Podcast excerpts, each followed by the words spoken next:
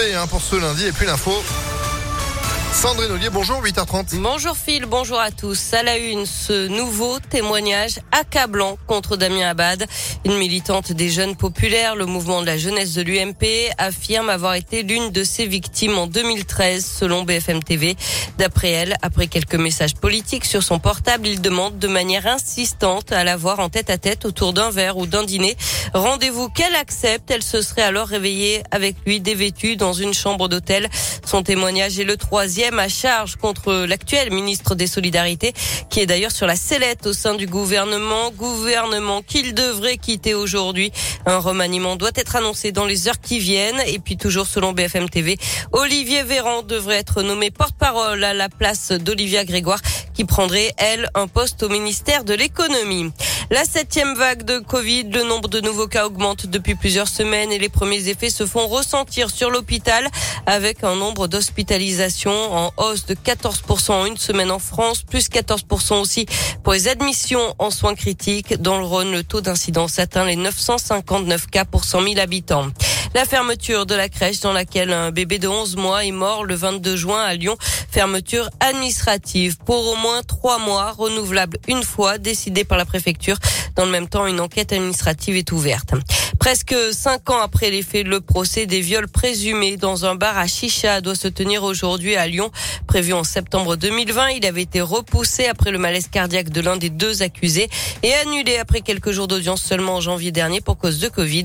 La cour d'assises se penche sur ce dossier aujourd'hui à huis clos dans la nuit du 4 novembre 2017 dans un bar à Chicha du 9e arrondissement de Lyon.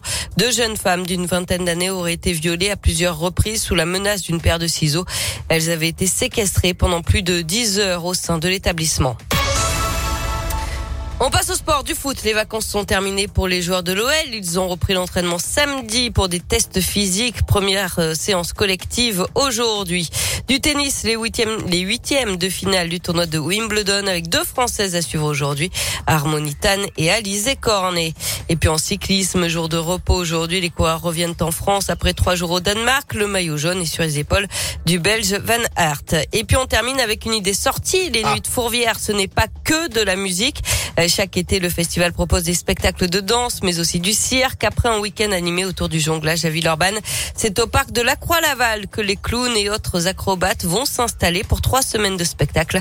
Dominique Delorme, le directeur des Nuits de Fourvière, nous en dit plus. On aura trois compagnies. Le cirque Trottola avec le spectacle Campana, spectacle qui nous réserve une très belle surprise qu'on ne dévoilera pas. Il n'y a même pas de photo du spectacle pour que les spectateurs aient la surprise. On aura Yann Frisch qui revient avec une nouvelle création personne. Yann Frisch est ce magicien qui se déplace avec son camion théâtre. Et euh, enfin, euh, Bête de foire, c'est un spectacle poétique dans un petit chapiteau de 150 places à découvrir absolument.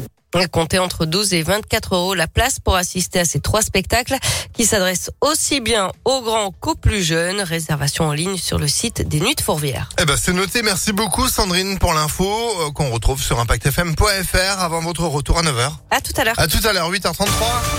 Météolion.net